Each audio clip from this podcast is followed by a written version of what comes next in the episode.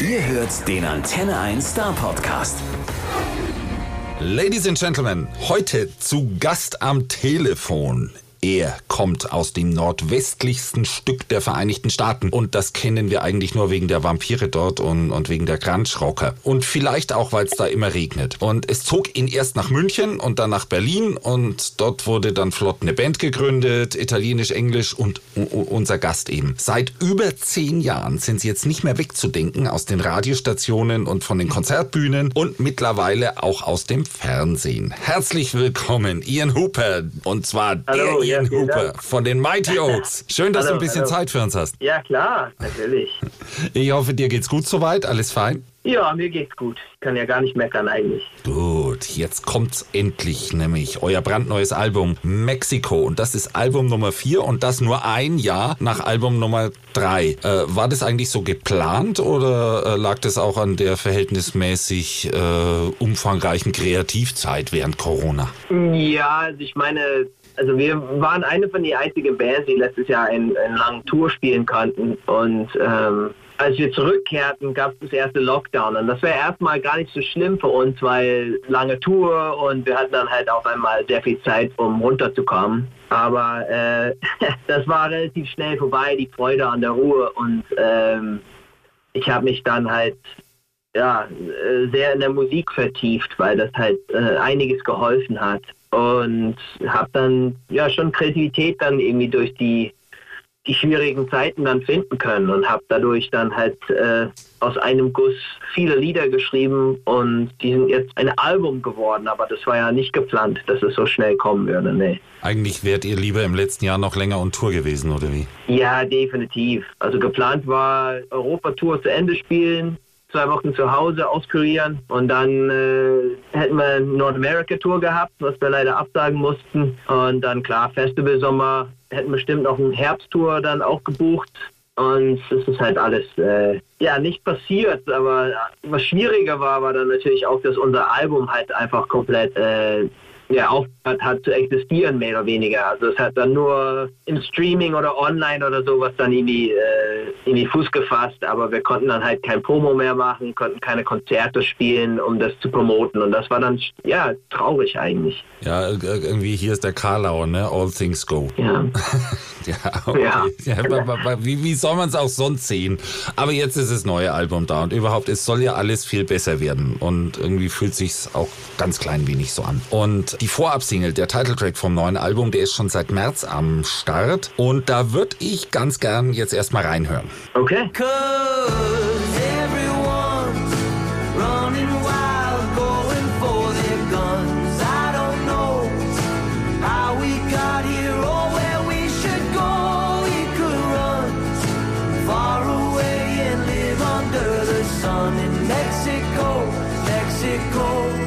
Das war der Titeltrack von Mexico, dem brandneuen Album der Mighty Oaks. Und da gibt's so eine Zeile drin, So, everyone running wild, going for the guns. Das klingt ja jetzt nicht unbedingt so wie eine Urlaubsidylle im Süden, oder? Nee, also das ist vor allem halt äh, etwas sehr amerikanisch, äh, amerikanisches. Also ich meine, in Deutschland haben sich alle da um Klopapier geklopft und in den Staaten natürlich auch, aber in den USA haben sich alle Regale leer gekauft an Munition und, und Waffen, die haben sich für, für die Endzeit ausgerüstet und das war auch extrem äh, zuzuschauen. Ja. Die hatten Angst, dass sie kein Klopapier mehr bekommen und haben sich deswegen bewaffnet.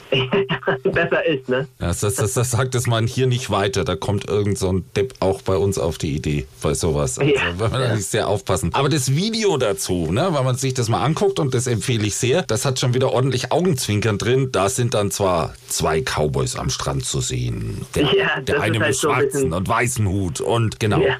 Aber dann kommt es anders. Ja, das ist so ein bisschen, also ich meine, wir wollten die, die Absurdität der Realität so ein bisschen ja, schildern und dieses, diese Idee, so Cowboys im Urlaub, dann irgendwie äh, kam, kam der Regisseur mit der Idee und wir fanden es so großartig, weil in Zeiten wie diesen ist es schön, irgendwie etwas mit ein bisschen Humor dann irgendwie zu nehmen oder Augenzwinkern und äh, es ist halt so eine kleine Flucht von, von den etwas schwierigen Alltag, die jetzt viele erleben gerade. Ja, und es tut auch gut, dem Ganzen zuzugucken, denn es endet dann eben nicht nicht im Duell, sondern die beiden tanzen ein bisschen und hauen sich einen Cocktail rein. Das, das ist irgendwie weitaus netter. Aber ganz am Ende vom Video, ne, wenn man bis zum Ende durchhält, dann kommt äh, so eine Szene von euch im Kellerstudio.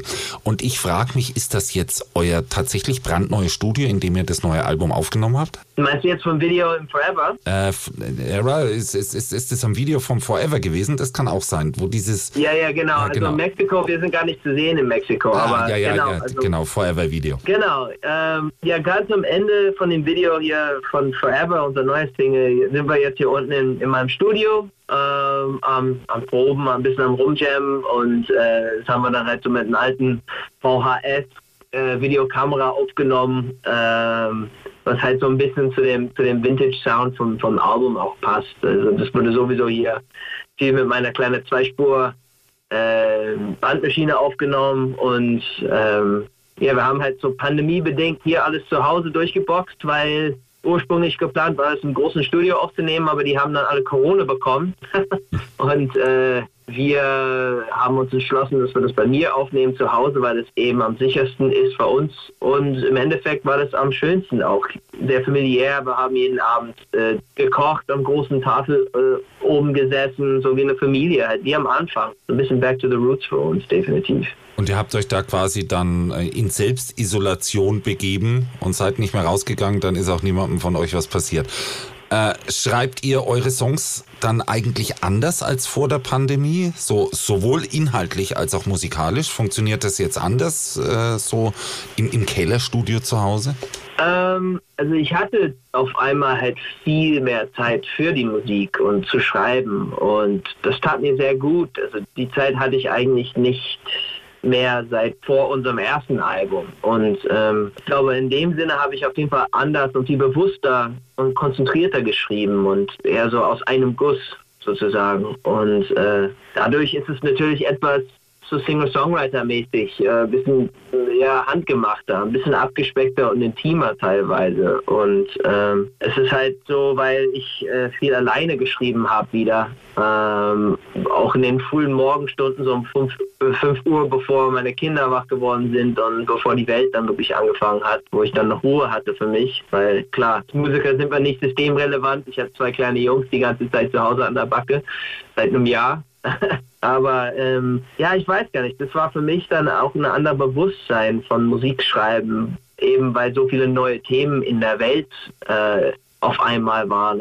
Wir wurden alle im letzten Jahr gezwungen, halt äh, das Leben jetzt ein bisschen umzudenken. Ja. Und dann schreibst du mitten in der Nacht, bevor die Kinder aufstehen. Schläfst du dann irgendwann auch? Also ich schlafe die, dann, halt, ja, wenn, ich schlafe, aber ich stehe dann sehr früh auf. Ja. Äh, äh, alles klar. Das heißt, ich, wir, wir stellen uns das jetzt vor, so vor. Du kümmerst dich äh, um die Kinder, um Studio, um alles Mögliche.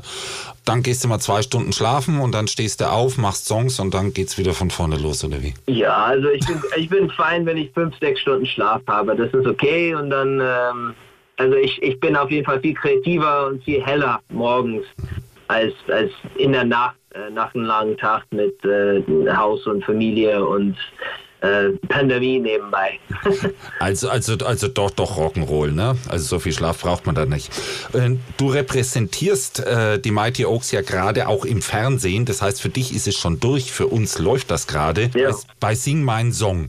Sag mal, wie kamst du dazu? Wurdest du da gefragt, ob du da dabei sein willst? Oder kümmert man sich da selber drum? Oder, oder wie läuft das? Ja, wir, wir wurden gefragt und es hat dann sehr gepasst natürlich. Ähm, normalerweise sind wir zu der Zeit unterwegs auf Tour. Und ähm, in den vergangenen Jahren hat es halt nie, nie geklappt bei uns. Das ist auch in unserem Fall natürlich ein bisschen komisch, weil wir in einer Band sind. Und bei dem Show geht eben nur ein Vertreter quasi hin zu, zu den Aufzeichnungen und so. Und ähm, das war auch das erste Mal, dass wir als Band da bereit waren, dass, dass ich hingehe, dass ich quasi dann jetzt ähm, Mighty Oaks ein Gesicht gebe, weil wir erreichen jetzt durch den Show eine, eine viel breiteres Publikum, als wir jemals zuvor hatten. Und ähm, bin sehr dankbar, dass ich äh, das mitgemacht habe, weil ähm, es hat sehr viel Spaß gemacht und es ermöglicht auch gerade sehr viel in Zeiten, wo sonst wirklich nichts läuft. Aber irgendwie habe ich mir schon überlegt, ist es nicht ein bisschen blöd so ohne die beiden anderen? Weil äh, Selig haben das letztes Jahr ja so ähnlich gemacht. Haben Plevka war da, da konnte man noch nach Südafrika fahren. Und, und dessen Gitarrist kam dann so, so überraschungsmäßig mal vorbei. Aber sowas ist ja überhaupt nicht gegangen dieses Jahr. Also du hast es echt allein durchgestanden, quasi stellvertretend für die anderen beiden mit. Ja, die Jungs, die dürften quasi nicht mitmachen, weil äh, das Gesundheitskonzept war da so durchgefuchst. Ähm, dass, dass es auch so gewünscht war, dass, dass so wenig Leute wie möglich da sich befunden haben. Aber die, ob Claudia und Craig für ein kleines Cameo dann irgendwie gekommen sind oder nicht, muss man erstmal abwarten, bis, bis, äh, bis unsere Sendung jetzt kommt, nächste Woche. Am 11. ist es. Und äh, dann wird man, aber ähm, klar, ich hätte das natürlich lieber, dass wir alle da wären, weil wir sind zu dritt eine Geschichte. Und es äh, ist jetzt gerade auf jeden Fall mehr um, um mich als Person, auch und meine Geschichte, wie ich zur Musik kam und der Band. Äh, aber ich glaube, Mighty Oaks kommen auch ganz gut zur Geltung da, weil das ist halt eben mein einziges Projekt, das ist meine einzige Band und äh, das ist mein Leben. Genau, und ich verrate jetzt mal was, was passiert, wenn eure Show los äh, da dann kommt. Da spielst du nämlich auch eure neue Single, die gerade an, angesprochen wurde, Forever. Und ich finde, in die sollten wir jetzt auch gleich mal reinhören. Okay.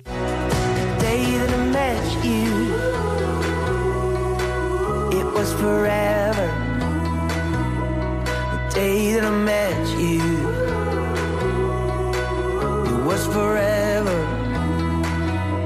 The day that I met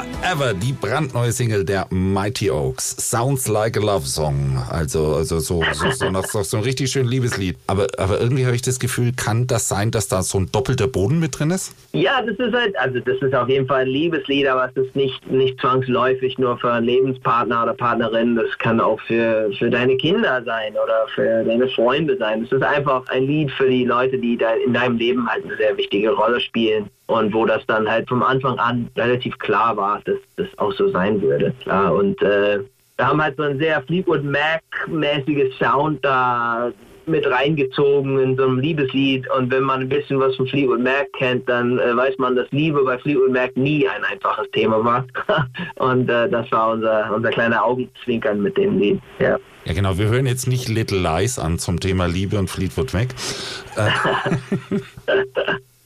Äh, Ähm, aber wir sind sehr gespannt, wie das da performt wird. Äh, und, und wie gesagt, wer äh, jetzt gerade erst äh, irgendwie reinschaltet, weil den Anfang verpasst habt, ihr solltet euch das Video angucken von Forever, weil da sieht man ganz hinten dann, äh, wie es zu Hause im Keller bei Ian aussieht. So, Thema jetzt soweit durch. Aber das musste einfach nochmal gesagt werden.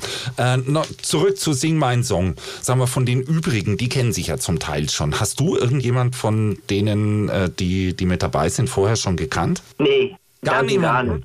Nee, ich war, ich bin wirklich voll der Außenseiter gewesen. Also da, ich kannte niemanden. Du, niemanden. Du und DJ Bobo. Ich bin mir auch nicht sicher, wen, wen René alles gekannt hat. Du, das, also das stimmt auch. Ich glaube, René kannte persönlich auch die meisten nicht, wenn überhaupt. Klar, der kannte Steffi, weil die sind ja beide Schweizer und äh, die sind äh, einander auf jeden Fall im Laufe der letzten Jahren über den Weg gelaufen. Aber ich glaube, er kannte vielleicht Erding auch, aber so viele kannte er auch nicht. Ne? Aha, aber, aber du hast wirklich fremdeln müssen ein bisschen. Naja, aber okay, ihr habt euch ja dann zusammengerauft. Und ich finde, wenn man so eine Staffel durchguckt als, als, als Zuschauer, dann mag man plötzlich Musik, die man vorher nie im Leben freiwillig gehört hätte oder wo man gar nicht auf die Idee gekommen wäre, die zu hören. Und ich, ich frage mich immer, geht dir das als Teilnehmer dann auch so? Ähm, ich würde lügen, wenn ich es sagen würde, dass ich jetzt die ganze Backcatalogs von den anderen Künstlern jetzt jeden Tag äh, durchhöre. Aber ähm, äh, ich habe sehr viel Respekt für alle Künstler da ähm, gehabt, weil die haben wirklich jeden Abend ähm, krass abgeliefert. Also ähm, wie gesagt, ich kannte halt niemanden und auch die Musik von den meisten kenne ich immer noch nicht so sehr, aber ähm, sind, sind großartige Musiker und, und sehr große Performer auch teilweise. Und ähm, das war ein Riesenspaß, einfach zu sehen, wie die alle in deren eigenen Arten ähm, auch Mighty Oaks gespielt haben, aber eben auch die Lieder von den anderen Künstlern. Also das, das Format an sich ist einfach großartig. Ich finde es auch immer total lustig. So unter uns für mich könnte diese Show einfach das ganze Jahr überlaufen, aber dann wäre es ja. irgendwann langweilig. Und was mir dabei auffällt, das ist schon eine Show, für die man, wenn man damit dabei ist, wie, wie sage ich es jetzt schön, äh, stark am Glas sein muss. Ähm, also, also ein bisschen Trinkfestigkeit gehört schon dazu, weil es sieht so aus, als ob ständig hoch die Tassen und äh, das ist sicherlich den Gesprächen zuträglich. Äh, aber, aber wie macht man das dann mit der eigenen Performance? Wartet man dann, trinkt man etwas langsamer, bis man dann gespielt hat oder wie läuft das? Das kommt auf deine Trinkfestigkeit. Also ich kann es auf jeden Fall sagen, es gibt Leute, die da nicht, nicht trinken. Also bei manchen ist es halt so ein bisschen ne, so getäuscht quasi. Also die, die, die trinken generell gar keinen Alkohol oder die halten sich zurück, weil na eben die warten, bis deren Performance dann durch ist und dann lockern die sich auf oder die gönnen sich was. Und dann gibt es dann Leute, die die ganze Zeit bechern. Und äh, ich, ich gehöre dann auch äh, eher zu den späteren davon. Ähm, aber bei den ersten zwei Aufzeichnungen, ich musste erstmal gucken, so wie das alles abläuft, weil ich bin ja nicht so fernseherfahren und äh, ich wollte nicht gleich äh, die Kante geben. Und äh, im Laufe der, der Staffel lockere ich auf jeden Fall auf, weil eben halt viel mehr Whisky getrunken wird. Und das, das tut dann auch gut, weil ich hatte auch ein bisschen Nervenkitzel auf jeden Fall, weil da siehst du auch zum ersten Mal im deutschen Fernsehen als Amerikaner und muss dann äh, ja, mithalten in den ganzen Gesprächen und äh, dann auf Deutsch mit dem äh, Bewusstsein, dass auch schon ein paar Millionen Menschen an dich zuschauen gleich. Und äh, ja, aber das, äh, das Trinken gehört dazu. Das heißt, am Anfang war es dann eher so Clint Eastwood-Style, will heißen, statt Whisky war Tee im Glas, sieht ja genauso aus im Fernsehen. Und dann, dann später hat sich's verändert. Na gut. Na, bei mir war immer Whisky im Glas, aber ich habe eben nicht so viel getrunken. aber das, das kommt noch. Sag mal, zwei Dinge zu dem Thema will ich, will ich aber schon noch mal wissen. Äh, welche von den Interpretationen, die du gemacht hast, fandest du eigentlich die beste? Weil ich fand ja gleich am Anfang schon mal deine DJ Bobo-Version sehr stark und bin jetzt auch sehr gespannt, was da noch kommt. Aber, aber was ist dein Liebling? Das ist schwer für mich zu sagen, weil ich habe bewusst äh, versucht, mich halt jetzt neu zu präsentieren. Also die Leute, die mich kennen, kennen mich als so Singer-Songwriter oder so Folkmusiker. Und da steckt auch so eine gewisse Soul und auch Rock in mir drin, auf jeden Fall. Und ähm, man hat dann nicht oft die Gelegenheit, mit einer elfköpfigen Band hinter dich zu spielen. Und das habe ich voll ausgenutzt. Also alle meine Versionen, die sind sehr unterschiedlich. Teile sind ruhig und andere gehen halt richtig ab. Ähm, ich weiß gar nicht, welche ich am besten fand. Also das, ähm, das von Erding, was ganz am Ende kommt, da habe ich halt richtig Gas gegeben und äh, ich bin sehr gespannt, wie das ist. Ich meine, wir sehen ja nichts vorab. Ähm, wenn ich ehrlich bin, ich hatte die, die Version von Bobo eigentlich nicht so cool im Kopf gehabt und äh, das ist besser, als ich das in Erinnerung habe. Deswegen, ich, ich glaube, ich kann nicht nicht objektiv irgendwie sagen, welche gut waren und welcher nicht. Ja, das ist immer ein bisschen schwierig. Das ist so, wie wenn ich dich jetzt fragen würde, äh, welcher von deinen neuen Songs gefällt dir eigentlich am besten? Das auch. Ja, eben. Oder welche von meinen zwei Söhnen ich mehr liebe. Das ist halt irgendwie, äh, Den dritten. Cool. Oh, egal. Gut, und, und, und umgekehrt, äh, gab es so einen, Liebling, der deinen Song interpretiert hat? Kann man das überhaupt schon verraten? Okay, ich meine, wir gucken sonst ja eh alles an. Ja, ich darf das noch nicht verraten, dass der, das kommt noch. Wir haben halt diese blöde Gitarlele am Ende jeder Sendung und äh, man muss das dann irgendjemandem verschenken. Aber ich hätte da am liebsten alle dann irgendwie mein, meine Gitarlele äh, verschenkt. Und das Coole ist, es gibt auch so einen Duettenabend ganz am Ende. Und ähm, ich finde, ich habe ich hab einen, ich habe jemanden äh, die Gitarrele geschenkt, äh, wo die Interpretation sehr gut war. Aber auch bei meinem Duettenabend ist äh, eine eine Version von einer von unseren Liedern dabei, wo ich dann auch mitmache, was mega stark ist. Und ähm, ja, ich kann nicht so viel, ich kann nicht so viel äh, erraten, aber das ist ähm, ja, die waren alle grandios. Ich habe das sehr, sehr gefeiert. Also selbst wenn ich dir verspreche, äh, wenn du mal wieder bei uns hier im Sender vorbeikommst, äh, ich, ich habe den äh, Lieblingswhisky äh, vorbereitet und so, dann kann ich dich auch nicht erweichen. Was, was meinst du? Das, das war, war, ein eiskalter Bestechungsversuch. Solltest du jemals also. wieder in unserem Sender vorbeikommen, hätte ich jetzt angeboten deinen Lieblingswhisky. Ah, ich würde auf jeden Fall zu euch kommen. Also da musst du gar nicht mal Whisky da haben. Also, ja, da habe okay. ich genug hier. Aber ich komme da bei euch vorbei. Aber, aber er verrät uns trotzdem nicht, welche Interpretation. Okay, so ist es. Nee, äh, nee, nee. Gut, Themenwechsel. Ähm, man hört gerade im Moment äh, so, so, so ganz, ganz viel äh, Sprüche aus der Politik. Kultur ist so ein Freizeitvergnügen und gerade nicht so wichtig. Und, und wenn ich das höre, schlagen da immer zwei Seelen in meiner Brust. Zum, zum einen äh, verstehe ich das natürlich, weil es ja ganz dramatische Situationen gibt an einigen Stellen. Äh, aber zum anderen denke ich mir, auch, aber Leute, so ganz ohne Kultur äh, funktioniert das Leben als, als Leben nicht. Aber das ist nur so meine Gedanke dazu. Wie findest du das? Dass es gerade keine Kultur gibt. Mhm. Äh, und auf der anderen Seite, das, also ja, das, auf Englisch sagt man, das ist ein double-edged sword.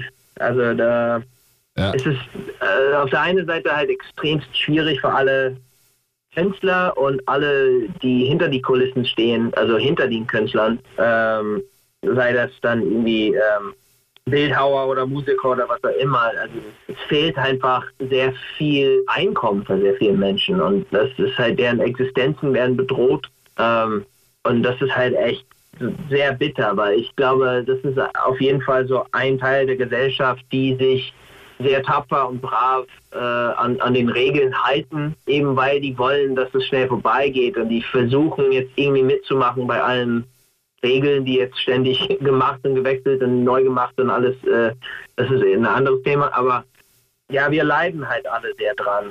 Und auf der anderen Seite sind halt die Menschen, die dann halt wirklich Kultur suchen und einen festen Bestandteil in deren Leben haben möchten, sei das Konzerte oder Galeriebesuche Kunst, Musik, das ist halt so wichtig, nicht nur für die Leute, die das dann äh, erschaffen, aber die, die das auch konsumieren sozusagen. Das ist, es tut einem einfach gut. Das ist äh, ein Weg aus dem Alltag, ne? teilweise ein Weg aus der Realität und das gibt es einfach gar nicht. Und klar, digital, online, aber das ist nicht das Gleiche. Weil da hör, dazu gehört dann irgendwie auch die Nähe von anderen Menschen auch teilweise. Auf einem Konzert, du erlebst das mit Menschen, die du nicht kennst. Aber für die Stunde, für die zwei Stunden habt ihr alle was Gemeinsames miteinander. Und es äh, ist genauso wie bei einer Galerieeröffnung für einen Künstler. Du gehst hin mit, ja, mit interessierten Menschen, gleichgesinnte Menschen und du lernst neue Leute kennen. Und das ist das Allerschönste. Und das fehlt einfach, das Menschliche fehlt. Und es gibt dann dieses gemeinsame Thema, ne? ob das jetzt die Musik ist oder die Bilder, die da sind oder das Schauspiel oder das Kino oder was auch immer. Es kann ja alles sein. Ich habe mal nachgeguckt auf eurer Webseite und finde da Live-Termine so ab 2022, sprich ab nächstes Jahr. Alles Frühere wäre zu riskant zu planen gewesen, oder?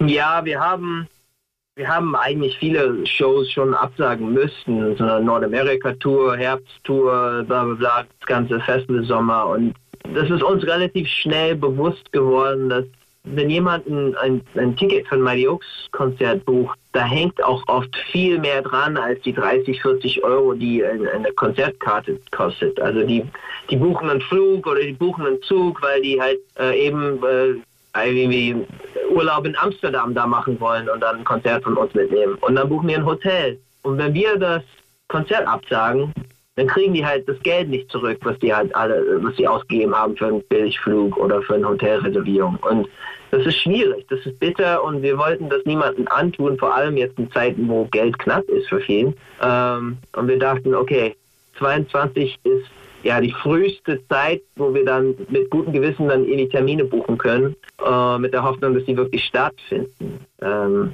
es wird jetzt gerade für den Sommer so Corona-konforme Konzerte gebucht und wir hoffen natürlich, dass die stattfinden, aber wir haben auch dazu nicht wirklich was gesagt bisher, weil wir wollen das erstmal ja, veröffentlichen, wenn das, wenn das sicherer steht. Äh, meine Hoffnung ist natürlich, dass wir 10 oder 20 Shows im Sommer spielen werden können, aber Zeit wird es zeigen, ja.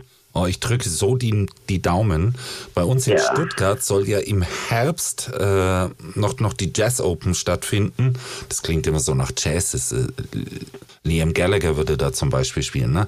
Äh, aber okay. auch, auch das wissen wir nicht, äh, ob das tatsächlich da ist.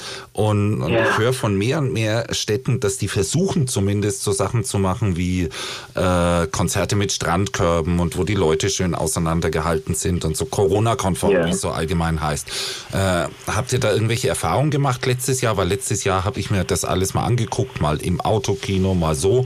Habt ihr oh. irgend sowas auch mal gespielt? Nee, das Autokino-Ding, das war echt nicht, das ist nicht unseres. Also ich finde es auch eher absurd, dass so viele Leute dafür die Umwelt dann irgendwie verlieren, was auch gut ist, aber dann spielen die ein, ein Konzert, wo da tausend Autos hinfahren. Das ist halt irgendwie, äh, normalerweise kommen da die Größteil von den Menschen mit öffentlichem Verkehr dann an und eben ein Konzert da stehend war. Aber wir haben ein, ein Livestreaming-Show mit Arte gemacht für ein paar kleinen Festivals, um zu unterstützen. Das war oben auf dem Brocken. Aber das war das. Das war es eigentlich. Also ich, ähm. ich, ich sag dir, ich war bei so einem Autokino-Konzert und das war irgendwie schön, eine Band zu sehen, die gespielt hat, aber irgendwie hat es nicht funktioniert. Ich würde es nicht nochmal machen. Das, das, also das, das ist halt so ein, so ein Beispiel, wo ich denke, das ist, das ist auf jeden Fall sehr cool für die Band, weil die dürfen ja wieder alle zusammen spielen und sie sind auf einer großen Bühne und ja, nice. Aber für die Zuschauer ist es, die hören das durch das Autoradio. Also wenn ich ein Konzert durchs Radiosystem in meinem alten Auto hören würde, ich würde kotzen. Das klingt grottig. das ist halt irgendwie, das ist nicht so gedacht. Yeah. Nee, Aber Mighty Oaks, wir, wir haben halt das Glück, dass wir genauso gut ähm, die Hauptbühne bei Lollapalooza oder Rock am Ring spielen können, als auch äh, ein intimen Parkkonzert für 500 oder 1000 Leute, äh, nur akustisch. Ähm, es funktioniert sowohl als auch bei uns. Und das heißt, wenn wir jetzt diesen Sommer äh, Konzerte spielen können für Menschen, die dann halt vielleicht sitzend ähm, ein Konzert zu sich nehmen können und schön einfach hören, dann ist es, ist es schön für alle, die mit involviert sind und nicht nur wir, äh, weil wir halt äh, rampensaumäßig wieder auf einer Bühne stehen wollen. Ähm, äh, ich glaube, das ist meine große Hoffnung, dass, dass die Konzerte auch wirklich schön für alle Teilnehmer sind und dass die dann stattfinden. Oh ja, da sagst du was. Und bis die Konzerte bekannt gegeben werden, wenn sie bekannt gegeben werden, müssen wir uns einfach trösten. Ich sag's nochmal, Herrschaften, es gibt ein neues Album, das heißt Mexiko und geht nicht um Urlaub dabei, aber das darf sich jeder selber entdecken äh, von den Mighty Oaks und ich find's absolut grandios. Freue mich schon sehr drauf, das nochmal in Ruhe zu hören. Vielen, vielen danke. Dank für heute. Ja, ich danke. Der Star Podcast bei Antenne 1.